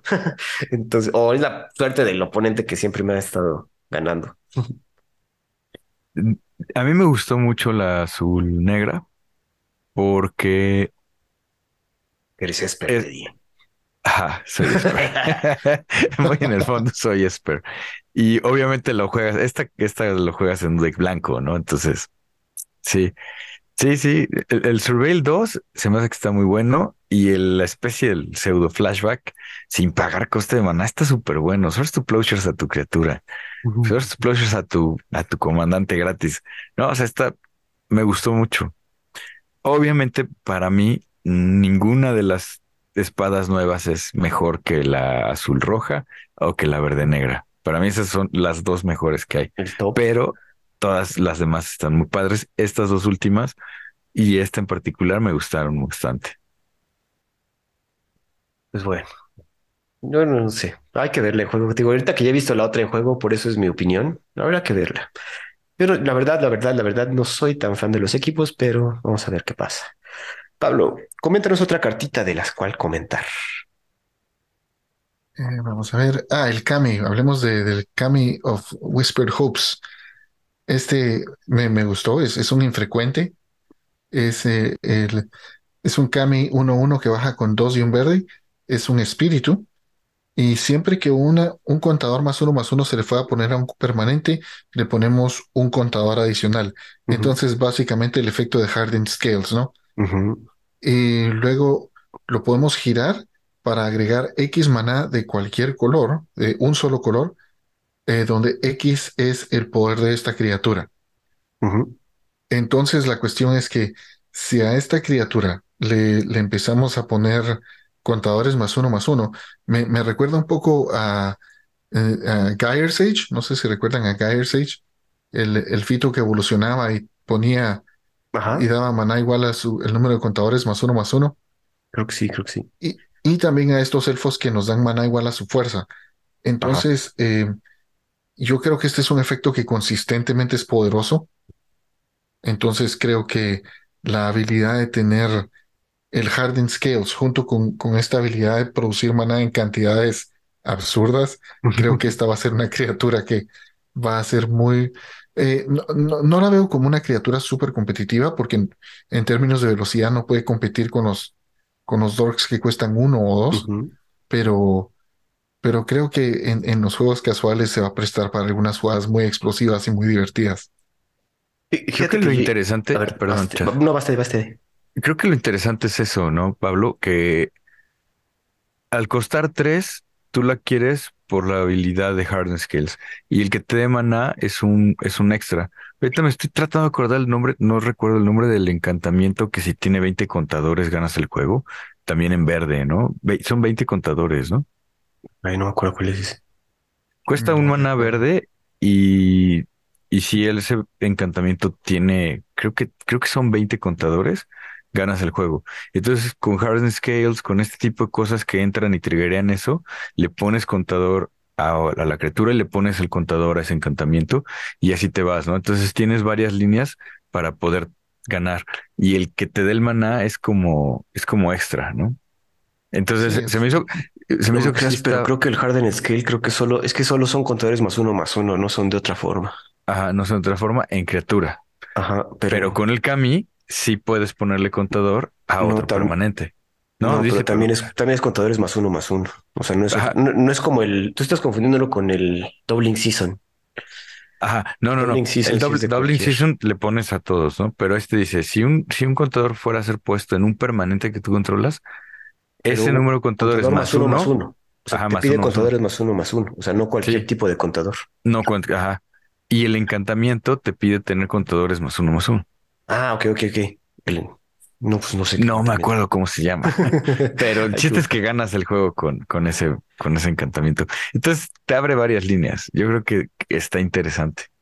Fíjate que yo tengo un deck que está especializado en contadores y le serviría mucho. Este ya lleva su Hardened Scales y otras cosas, pero yo creo que ese efecto, o- otro efecto extra, le valdría la pena. El de agregar maná no es tan importante porque de por sí ese deck busca muchas tierras, pero pues digo, sí, como dices, es el plus, vale la pena. Entonces yo sí voy a... Qué bueno que la pusiste, Pablo, porque no lo había visto, entonces va para mi deck de Kodama. Sí, y aparte es un común, o sea, quiere decir que no va a estar cara, ¿no? Entonces la vamos a encontrar, entre comillas, fácilmente. Digo, y aparte los cambios son, son bonitos, eh, lo- los diseños. Sí, fíjate un... que Ah. Wizards, ha- no, que iba a comentar que Wizards ha respetado mucho, y eso me maravilló mucho del primer Kamigawa, eh, el arte y el folclore japonés, eh, como muy bien, muy bien respetado en las, en las cartas, ¿no? De Ajá. los kamis, los, a los otros espíritus, se me fueron los nombres del- de esas cartas, pero me gusta eso. es- Pues, pues, buenos detalles. Está interesante. Vamos a pasar con otra cartita. ¿Yo cuál tenía? Déjame ver de mi lista. Ah, bueno, vamos a hablar de las batallas, si les parece. Yo nada más como que puse una que me destacó y como les comenté, como que me puse a buscar las batallas que se podían voltear fácilmente, ¿no? Las que tienen con tres contadores y pueden bajar rápidamente.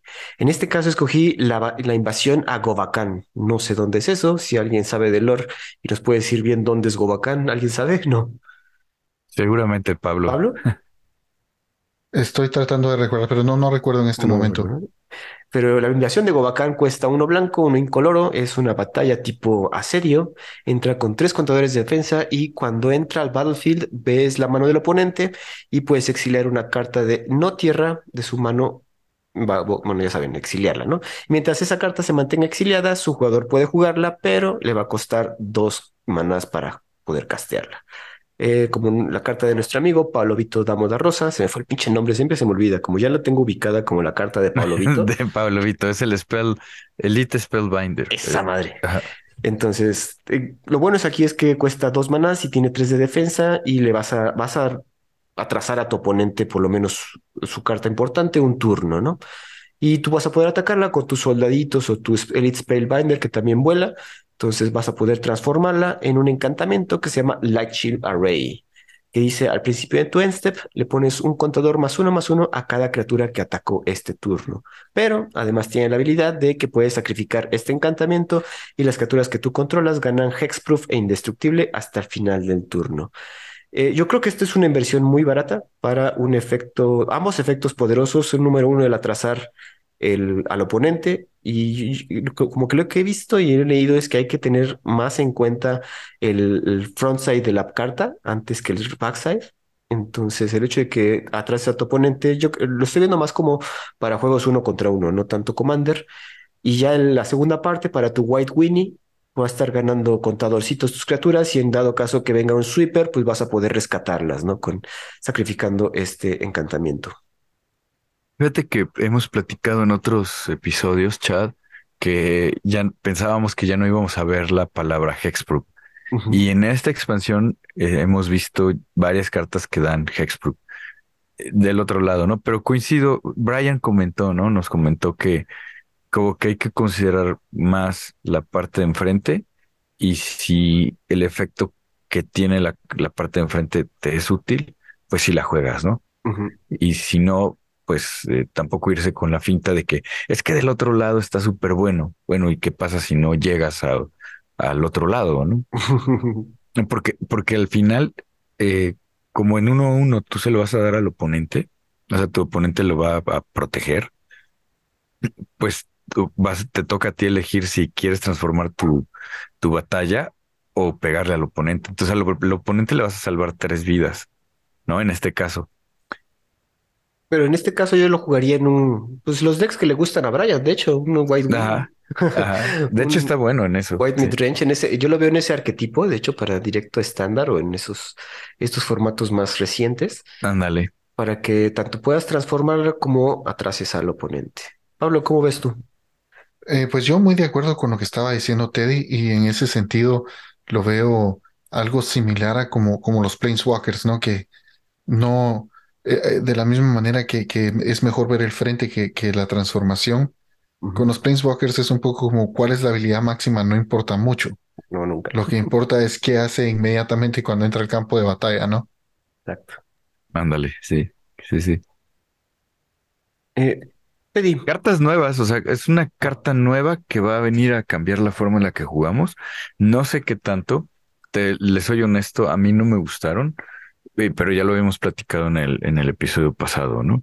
Eh, y no es porque no hagan lo que yo quisiera, sino que, no sé, como que no me enamoró.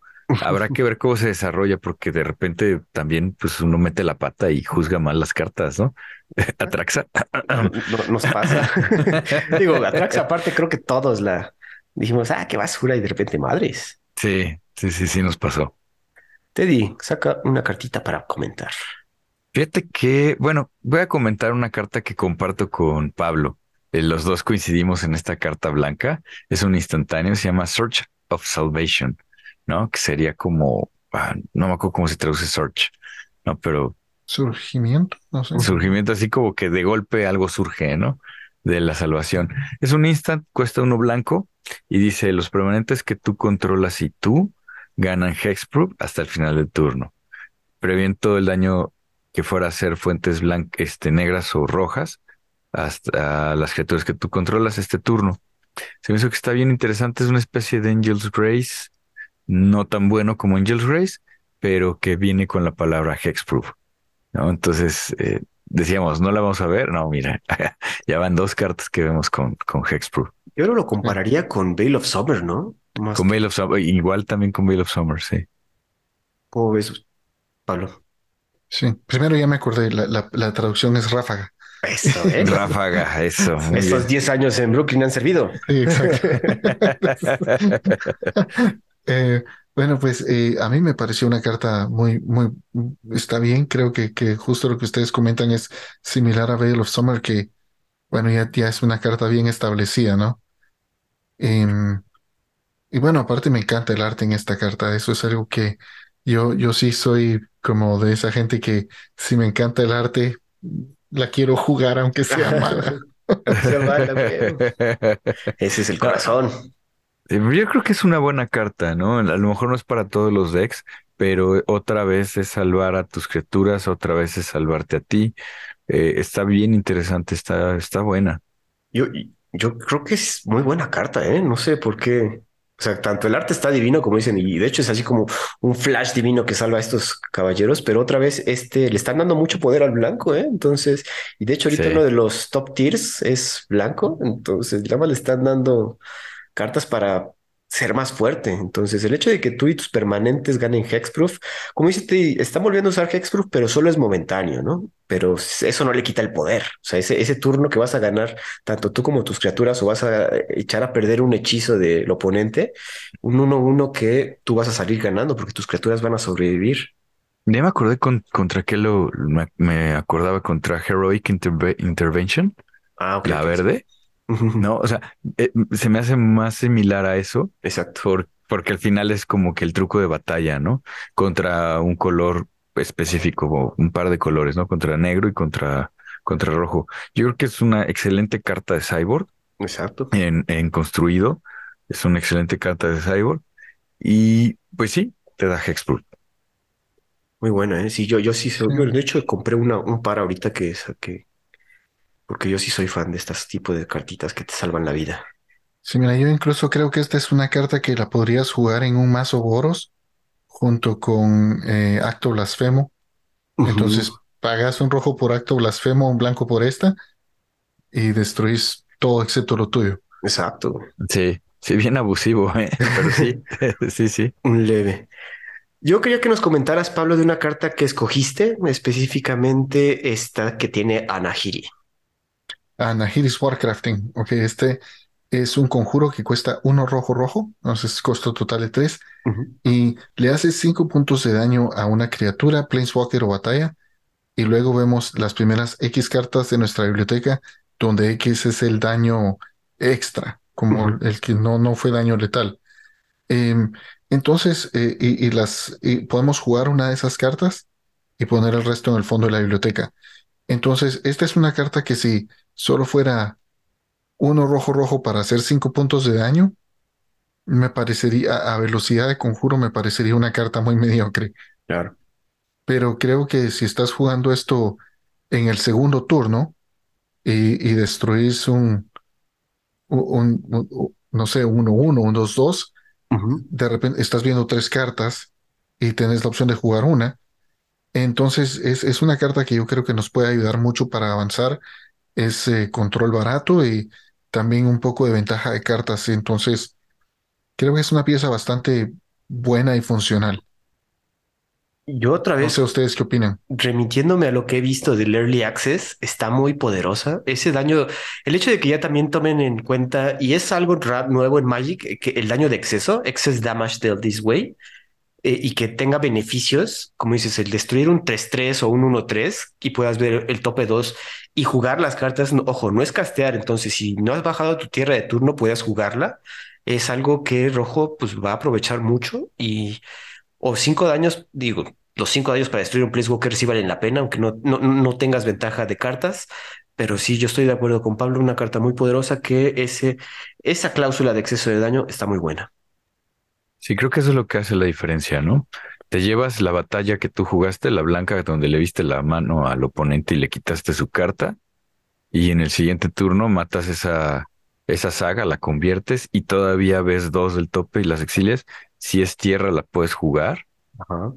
O sea, sí está interesante todas esas mecánicas que te abren, ¿no? El, el, sí, hacer cinco daños por tres, eh, pero con el exceso de daño, ya la cosa cambia y se vuelve una carta muy, muy interesante. Sí, está buena, Oiga, está buena. Ustedes que son fans de más, de- más del arte que yo, ¿Por qué Nahiri siempre la ponen con el mismo arte? las espadas girando y ella con los brazos abiertos. Siempre, ¿no? Creo que todas las cartas de Nahiri que he visto son así. Casi todas, porque es litomante, ¿no? Es de, de litomante. Eh, se supone que ella de la tierra saca, hace, hace espadas, ¿no? Según yo, pero, pero es la Stone for Mystic, ¿no? E, ella es la Stone for Mystic. La chingona. Ajá. bueno, ahorita que ya estamos en este asunto, quiero hacer una pregunta al tío Pablo. ¿Cómo viste el hecho de que le pudieran quitarle lo pirexiano a los Placewalkers pirexian, pirexianizados? Me gustó cómo lo hicieron. Me, me gustó que, que, bueno, spoilers para spoilers, spoilers, así que por favor, adelanten unos un par de minutos si, si, no, si no quieren saber. Pero me, me gustó que, que, llevara tanto sacrificio y que no fuera fácil de hacer. Entonces está bien, sí. Melida se tuvo que sacrificar y todo. Yo creo que está bien. creo que la, la historia eh, de Marcha de las Máquinas tuvo muchos problemas, eh, pero, pero ese no, no, no veo ese como uno de ellos. Lo que me, me, me interesa es ver qué va a pasar con esos personajes ahora, qué, qué va a ser de ellos, cómo, cómo se van a haber visto transformados. Algo bien comentado, ¿no? Que perdían la chispa, dijo, y si no han leído la historia, amigos, perdón, pero tengo curiosidad. Eh, no, yo, yo creo que Karn perdió su chispa para, para salvar a, a Nisa y a Yanni. Ajá. Y creo que la, ahora no me recuerdo bien, pero creo que la, la chispa de Nisa quedó como dañada de alguna manera. Ok. Pero a Yanni sí se recuperó bien. ¿Y Nahiri? Nahiri creo que se murió, ¿no? No sé. Es que según yo no aparece, dicho, en los promos De, de Aftermath aparece. Sí, no nos han dicho qué pasa con Nahiri.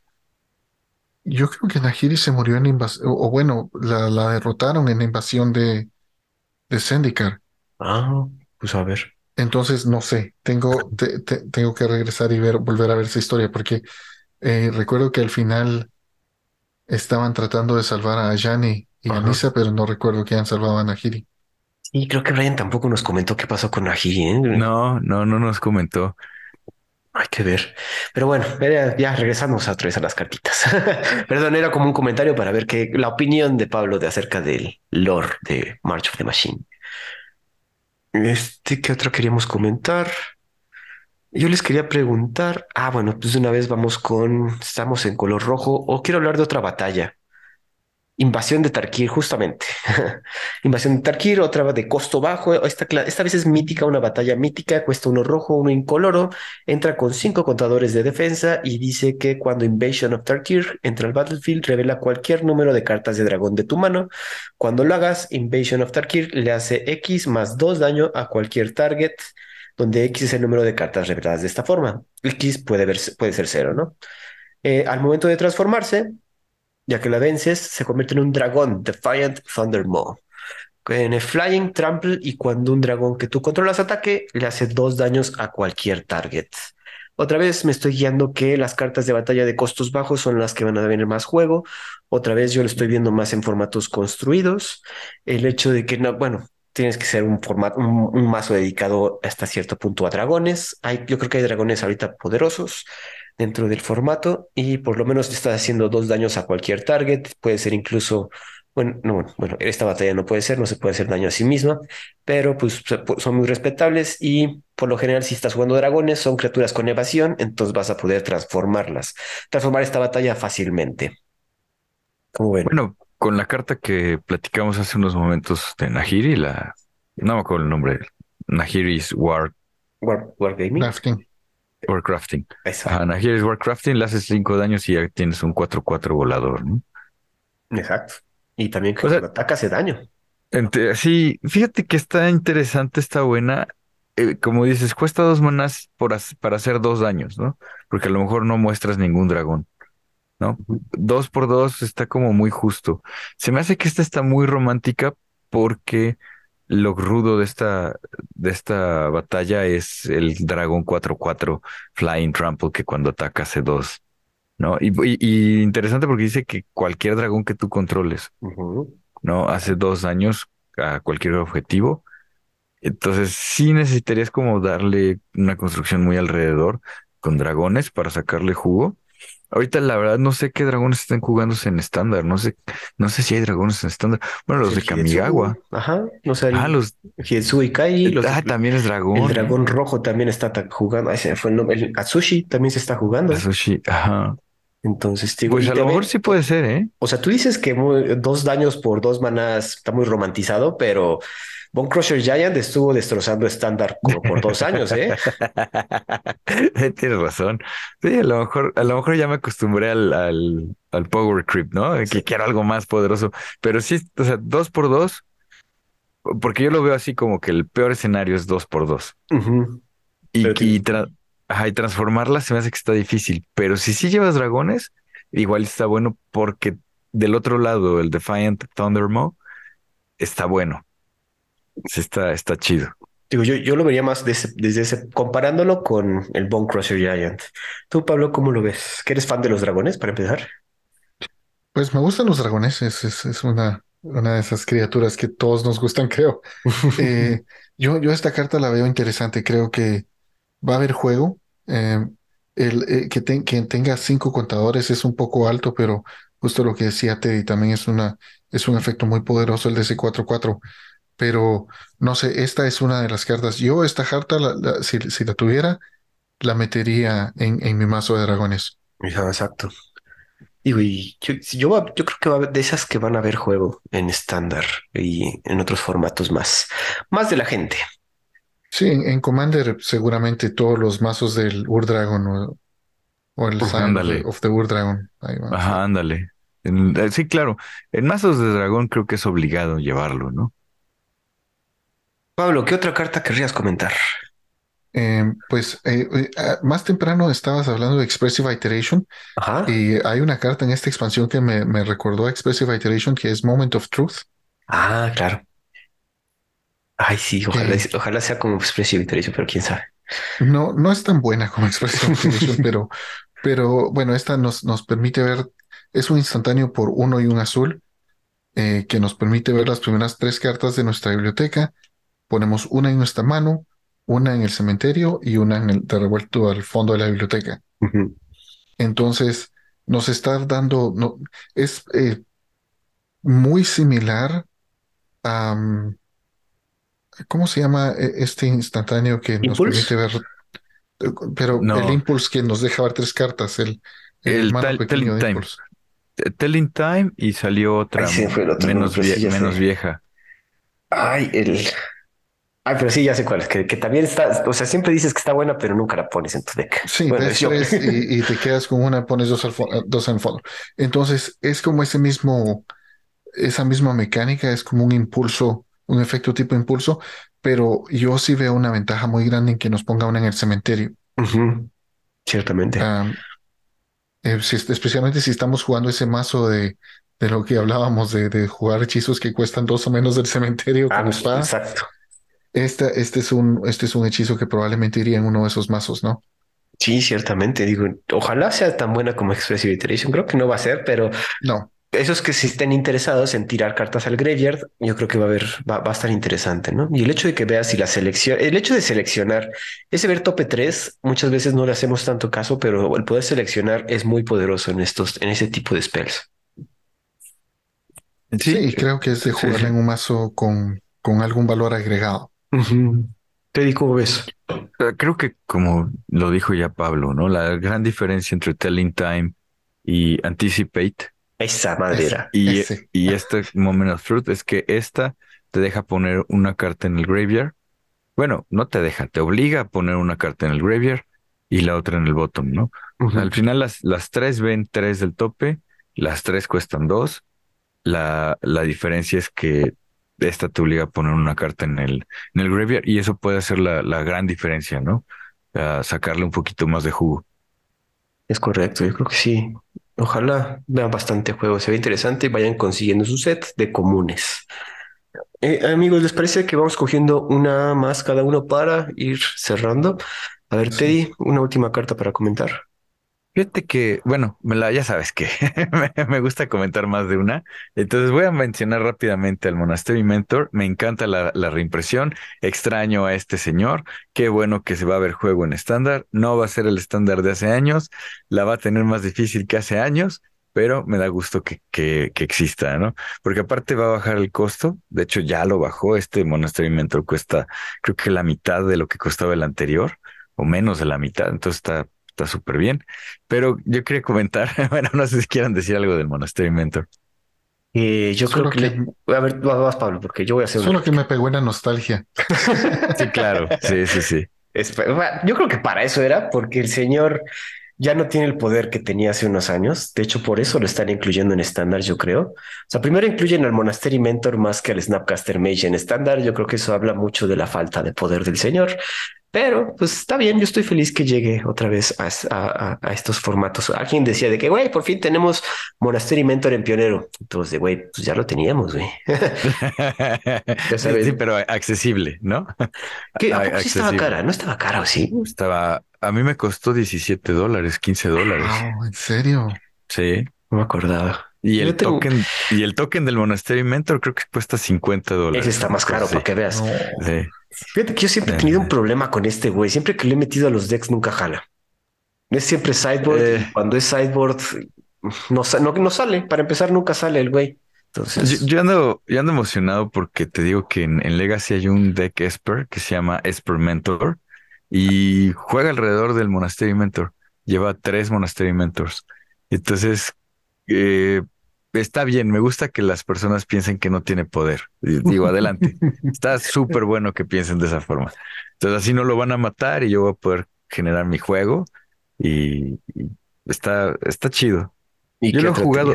Yo lo he Bueno. jugado poco, pero, pero está muy bien. El Kitkin, me, me, me encantó ver Kitkines, porque quiere decir que Firexia llegó hasta allá, y yo creo que sí se han de haber arrepentido de ir allá. Es un caballero, porque aparte ahorita eh, creo que viene o se va a poner de moda jugar caballeros, está bueno. Y este Kitkin es Kitkin Billy Rider. Es un 1-3 por 3 es común, entonces tampoco es para que, ay, qué chafa está, no, pues es común, es para que se diviertan. Tiene double strike y es un 1-3 con double strike por 3 manás. Es una kitkin en una cabrita, montada en una cabrita. en una Kitkin cabrita, sí. Está, me encantó verlo, pues. Me, Pues- me- y como, como dijo Pablo, golpe en la nostalgia, me acordé de Shadowmoor, de Lorwyn, de toda esa época, el Magic, que fue cuando más o menos yo empecé a jugar y, y me dio gusto verlo. Pues, ay, digo, significa que vamos a regresar a Lorwyn, entonces, por lo menos. Exacto. Exacto. Eh, Bob, yo quería comentar por última carta eh, una mecánica que también otra vez eh, viene en este set, Backup 1. En este caso escogí Saiba Cryptomancer, cuesta un azul, un incoloro, Moonfolk Ninja 01, que tiene flash para empezar y tiene Backup 1. Backup que es cuando esta criatura entra al battlefield pone contador más uno más uno en una en target creature. Si esa criatura es otra criatura que no es este güey, gana la siguiente habilidad y la siguiente habilidad es Hexproof. Entonces, este Cryptomancer tiene Hexproof y cuando juegas con Flash, pues le vas a dar Hexproof y salvar a otra criatura, ¿no? Que eso es un comeback trick que está interesante ver en una mecánica que no es Evergreen, pero pues tiene que ver con, con la marcha de las máquinas y creo que estamos subestimando mucho esta mecánica de backup. Eh, va- vamos a ver qué tal se juega, pero esta fue la que más me destacó, ¿no? Que el hecho de que puedas salvar con Hexproof otra criaturita. Y aparte darle un contador más uno más uno, que está interesante. Sí, y que aparte en los decks de Yuriko es una adición más porque es ninja. Y entonces si no te la bloquean porque es 0-1, Ujú. este, ah, pues ahí entra la, la Yuriko, ¿no? Va a triggerear. Va a triggerar. O sea, está interesante. Sí, me- sí, también me gustó. También mencionar que es común. Entonces, para estos decks azules que juegan con, con trucos y con hadas que tapean y destapean, a lo mejor puede ser una adición interesante porque da un contador más uno más uno y le puede dar hexproof a, a otra criatura. Ah, pues como dices, a Yuriko, ¿la sal- puedes salvar a Yuriko? Puedes salvar a Yuriko o si juegas este en Pauper, puedes jugarlo con hadas, ¿no? A lo mejor, no sé. Y salvar a tu ninja, claro, al Sí, otro ninja sí. que te, al ninja de las, ahí se me fue el nombre, pero el que robas carta. Ajá. ¿Cómo ves, Pablo, este Moonfolk? Pues me gusta y realmente no, no tengo mucho más que agregar. Está Creo que lo, lo explicaron bastante bien ustedes. ¿Cómo ves la mecánica de backup? La verdad me gusta, me gusta la mecánica, creo que es, es interesante y, y es una de esas cosas que no la he jugado aún, eh, pero, pero me, me da curiosidad y tengo, espero verla en el campo pronto. E- Es interesante que hay varias, mm, y digo, y nos ha pasado con los últimos sets que tienen tantas mecánicas que no, no podemos evaluarlas también al- hasta que no las jugamos, ¿no? O vemos cómo las juegan, en específico con esta de backup, que todo el mundo la está ignorando, pero yo creo que tiene, prome- promete bastante. Por ahí hay un ángel, ¿no? Que a mí me gustó, que, que tiene backup. Yo creo que sí, sí promete. Ajá. Sí está, sí está muy interesante la Boombringer Valkyr. Y es que el, el backup le da Flying First Strike y Lifelink, güey. Entonces, Sí, es- está, está rudo eso. Sí, está bueno, está bueno. Eh, Pablo, un- una última cartita para cerrar el episodio. Bueno, eh, una última carta que quisiera mencionar es, eh, de hecho es una que se me ocurrió al último momento, entonces no está acá en mis notas, es el Beamtown Boomstick, Ah, perdón, Beamtown Beatstick, que es una común, es un artefacto rojo, un, equip- un equipamiento rojo común que cuesta solamente un rojo. Ah, Eh, se equipa por dos y cuando se le equipamos a una criatura, esa criatura gana más uno más cero y amenaza. Y cuando hace daño de combate, crea un tesoro. Entonces, esta es una carta que me, me llama la atención porque, bueno, primero que nada es común y para, para hacer una carta común se me hace muy poderosa porque este, este efecto de cuando hace daño creamos un tesoro se acumula rápidamente y le da cierto nivel de evasión a la criatura. Le da sí. amenaza que, que realmente creo es, es una, es una habilidad bastante fuerte. Entonces yo este, este es un, es un, es un equipamiento que creo que va a estar viendo mucho juego. Pues sí, ahorita que el- otra carta que no habíamos leído bien, dicho que- de hecho está hasta abajo en el spoiler, pero sí está poderosa. O sea, siempre los tesoros, desde que Wizard decidió que todo tiene que hacer tesoros, es una mecánica muy fuerte y el hecho, como dices, que tiene el menas, esa evasión, va a hacer que tengas que bloquearlo porque te va a estar generando mana value muy, bueno, mana, mana excesivo muy cabrón. Y, eh, y que aparte puedes pegarle a, la- a tu batalla, ¿no? Entonces, si puedes acelerar el, la batalla de los dragones que tú Claro, comentabas, también.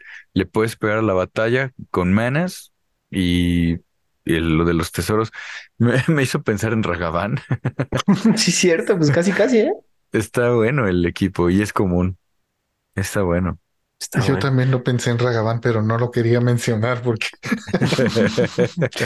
Que hablando de Ragavan, te salió uno, ¿verdad, Pablo? ¿O cómo me salió un Ragavan hoy en un booster, sí. Está. Felicidades. Felicidades. Oye, bueno, Gracias, gracias. como sí. que le ha estado saliendo, o, o so- todo mundo que le ha salido ha estado subiendo sus publicaciones en Facebook, pero he visto muchos ragabanes en, en, esta, en este fin de semana.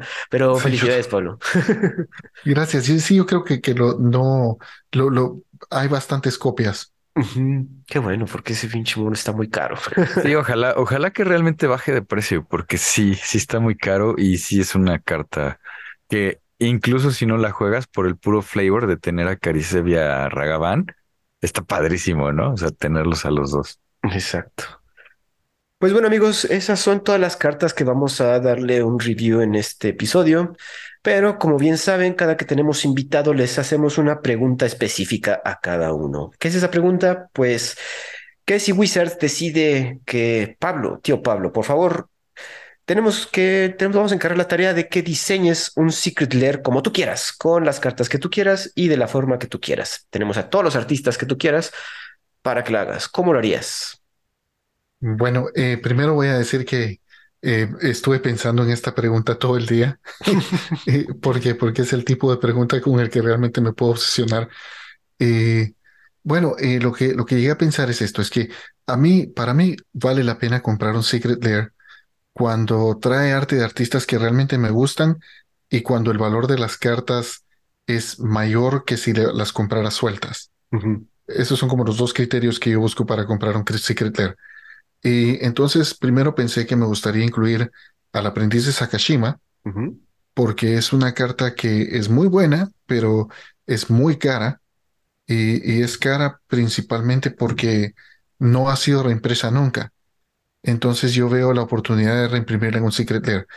Eh, Luego, la, la segunda carta que se me ocurrió que me gustaría ver, y por las mismas razones, es Deadly Rollick.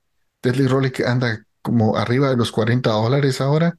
Exacto. Y, y luego me pongo a pensar, bueno, es una carta muy buena, pero es un exilio a la criatura objetivo. Y yo creo que ningún single target removal tendría que costar 40 dólares. Exacto. Entonces, es, es un sinsentido. Entonces yo la incluiría acá, primero porque es una carta que sí que a la gente le gusta, la va a jugar y necesitamos que haya más en circulación. Eh, luego me gustaría incluir a Rencor, eh, porque esta ha sido una de mis cartas favoritas a lo largo de toda mi vida jugando. Magic. Corazón de, vil- de viejo. sí, Rencor, que eh, también una, una de las cartas con el flavor text que realmente nos, nos da sabiduría, Ujú. eh, como dice Rencor, el, el odio vive más que los que quienes odian, ¿no? Exacto. Y luego, eh, otra de nuestras cartas, eh, otra carta que también me ha gustado muchísimo desde que he jugado, desde que empecé a jugar Magic, la incluyo en la mayoría de mis mazos, es Mindstone. Y, y creo que los artistas que me gustaría ver en esa, en ese Secret Lair es para el aprendiz de Sakashima, me gustaría eh, arte de Anato Finstark. eh, para el em, perdón, que Perdón, necesito para Deathly Rollick, perdón. Para Deadly Rollick eh, me gustaría eh, tener arte de Wiley Beckert. em, para Rancor de Serena Maleón y para Mindstone de Dominic Mayer. Y Dominic. no sé si tenemos tiempo para discutir por qué, pero esas Claro, son las claro. elecciones. No, no, adelante, para eso es. Ah, ok, bueno, pues eh, con el aprendiz de Sakashima, solo creo que como este es un ninja y es un personaje misterioso, creo que el arte, el arte de Anato Finstar, que es como muy dramático y siempre tiene cierto arte de misterio, me gustaría ver cómo ella manejaría ese personaje. Eh, luego el Deadly Rollick, me pongo a pensar así en las eh, en, en- en los en los conjuros eh, y, y- y instantáneos que ha ilustrado Wiley Beckert, que siempre le da como una cosa como muy fantasmal y muy evocativa a su, a su arte. Entonces me gustaría ver cómo manejaría otro hechizo de destrucción de criaturas. Creo que eh, tiene como una, una combinación de cosas que son escenas que producen terror, pero, pero un sentido bien profundo de belleza al mismo tiempo, ¿no? Sí, está muy bonito. Luego eh, Serena Maleón, creo una buena opción para Rencor, porque Serena Maleón tiene, eh, creo que ella se lució mucho con, con la expansión de Nueva Capena. Y, y creo que eh, sus, su arte, no sé, es, eh, es como muy sentimental de cierta manera. Y creo que. Rencor es una carta muy sentimental. Me gustaría ver cómo lo, lo manejaría. Y por último, eh, pues Dominic Mayer tiene un estilo de arte que es como muy bidimensional, muy así como plano, y se siente casi como ilustraciones de libros antiguos o como murales. Ajá. Entonces creo que esa, ese, ese sentido de grandeza sería un buen, eh, un buen, un buen estilo para, para piedra, para Mindstone. Está buenísimo. Bueno, Teddy aquí es el artista residente. Él te puede dar mejor un, un review de tus artistas que escogiste. No, hombre, este no pudo haber elegido mejores artistas. Yo solamente cambiaría a Serena Maleón para que fuera la ilustradora del aprendiz. No, Serena no, a Beckett. Sí, ajá, a Beckett para que fuera la ilustradora Ah, yo creo que también el aprendiz de. Sakashima. Ajá. Es, lo- es el único cambio que a lo mejor te sugeriría si fuera director de arte de. Un trabajo que ojalá y nos contraten, ¿verdad? Ojalá tuviéramos, pero qué bárbaro, Pablo. Este, los artistas que elegiste y los artes que hacen son fantásticos para toda la audiencia. Eh, pónganle pausa, regrésense, vuelvan a escuchar los nombres de los artistas porque, No, bueno, los Tiene- vamos a poner en las notas, ¿eh? No se preocupen. pero igual que lo regresen y que lo vuelvan a escuchar, está fantástico lo que hacen, ¿eh? El, el arte de, de este Anato, yo no, lo había visto y, y wow, o sea, wow, veo mucho trabajo también de Lord of the Rings. Tiene también un aire como a este Frank. Z. ajá, faceta de repente en las figuras, en las figuras humanas. ha ilustrado Elden Ring, entonces está cabrón. Sí, no, no, está impresionante este Anato Finstark. Me, me gustó mucho, Este mucho, mucho el trabajo. ¿eh? Y como dices, como muy dramático. eh, sí, sí, un manejo de los colores. Increíble, impresionante este señor Anato. Este De, es creo que una es- de hecho, yo creo que es una, es una señora, es, es- creo que es mujer, Anato Finstar. Ah, ¿Sí? caray. Ok. Creo que no, sí, no estoy seguro. Buenísimo. Pues Súper buena está, selección, está ¿eh? increíble, ¿eh? Sí, no, increíble el- el- la selección que hiciste. No, y que gracias por pensarle tanto en, en nuestro secret, bueno, en tu propio secret lair que si fue, si, si de nosotros constara, lo haríamos luego, luego, ¿eh? Sí, bueno, vamos a mandarle una nota, una carta a Wizards. Exacto. Bueno, sabemos que Mark nos escucha, entonces por ahí a lo mejor. A lo mejor se nos Aquí es hace, donde ¿no? consigue sus mejores ideas. Vale. Esperamos que sí. Pues bueno, amigos, yo creo que llegamos al final del episodio. Pablo, por favor, nos puedes recomendar, bueno, este recomendar, dar tus redes sociales donde te pueden seguir, donde te pueden buscar para que nuestros escuchas te sigan. Claro, eh, la manera más fácil de encontrarme es en Instagram, como tío Pablo MTG, con guiones bajos entre cada palabra. O eh, también me pueden encontrar como en, en YouTube, donde estoy subiendo eh, contenido más o menos cada dos, tres semanas, eh, en MTG con tío Pablo. Ahí es, eh, eh, pueden buscarlo. También estoy en Twitter, pero menos activo. Correcto. Teddy, ¿algo más que agregar? No, agradecer a la audiencia por acompañarnos y sobre todo agradecer al tío Pablo por estar con nosotros como invitado especial.